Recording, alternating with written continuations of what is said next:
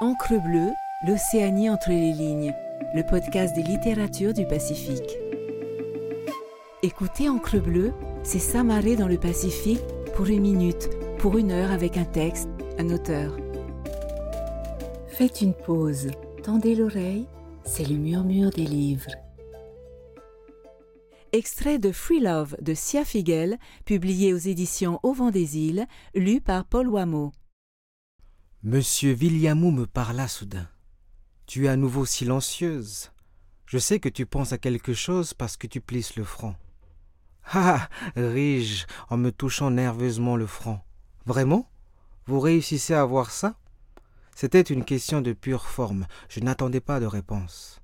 Je regardais par la vitre pour tenter d'apercevoir mon front dans le rétroviseur extérieur et vérifier ses dires mais il me montra un miroir dans le pare-soleil juste au-dessus de ma tête et tendit la main pour la baisser. Lors de ce mouvement, son bras frôla mon sein gauche et une sensation de picotement, comme je n'en avais jamais connu, me traversa le corps de la tête aux pieds.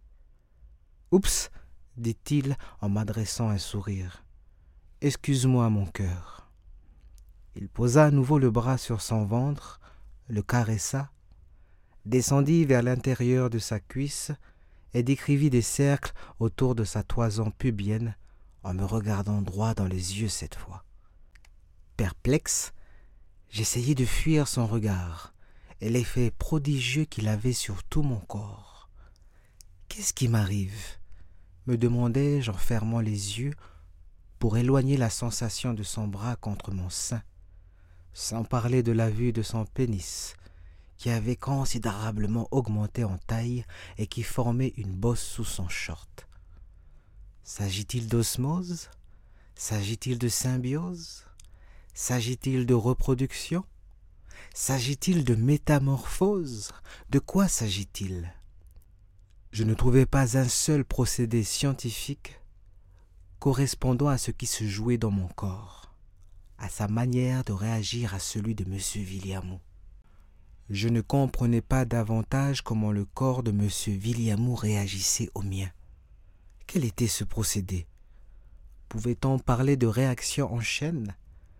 S'agissait-il d'un réflexe musculaire volontaire ou involontaire? Mais à quoi réagissait-il? Je n'en savais rien. Subitement, tout devint flou, et je me sentis un instant flotter dans un océan gris un océan sans vagues, sans oiseaux, sans ciel bleu au-dessus de lui. En dépit de mon état nébuleux, une chose restait claire. Le langage que parlait M. Villiamou, avec ses yeux et ses mains, était une langue ancienne, sacrée.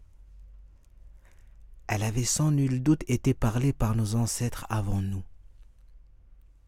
Elle était peut-être encore plus vieille que les vagues et les oiseaux, plus vieille que le vaste ciel bleu. C'était une langue que M. Villiamou semblait intimement connaître et qu'il maîtrisait tout à fait.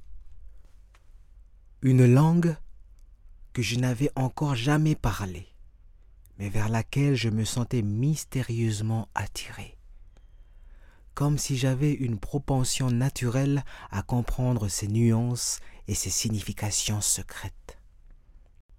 Je veux que tu fasses quelque chose pour moi, dit M. Villiamou. Surprise par le son de sa voix, je répondis immédiatement. De quoi s'agit-il, monsieur? Il me regarda à nouveau. Ses yeux me transpercèrent de la même manière que la caresse de son bras contre mon sein. Mais cette fois, je soutins courageusement son regard, tandis qu'il s'efforçait de conduire sans me lâcher des yeux. Je veux que tu cesses de m'appeler monsieur. Quelle raison peut-il avoir de me demander ça?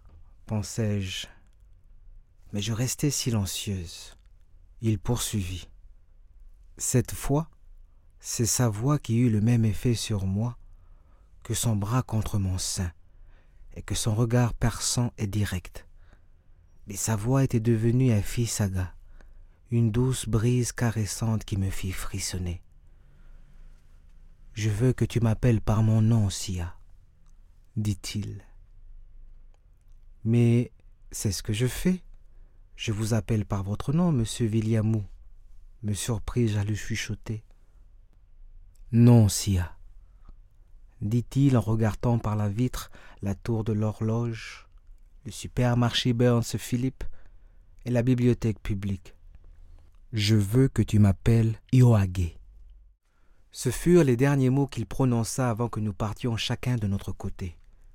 Les rayons du soleil m'aveuglant dansant sur les fenêtres d'un immeuble, tandis que je me frayais un passage dans la foule de la rue animée, en quête d'un magasin vendant des bobines de fil géantes, sans cesser de penser aux sternes, aux vagues et à d'autres choses indicibles qui me faisaient sourire intérieurement. Merci d'avoir écouté cet épisode. N'hésitez pas à naviguer sur Encre Bleue pour découvrir d'autres murmures de livres et les nombreuses discussions d'auteurs et autrices du Pacifique. Retrouvez-nous sur toutes les plateformes d'écoute et sur le site lireenpolynésie.pf. Maruru et Yaorana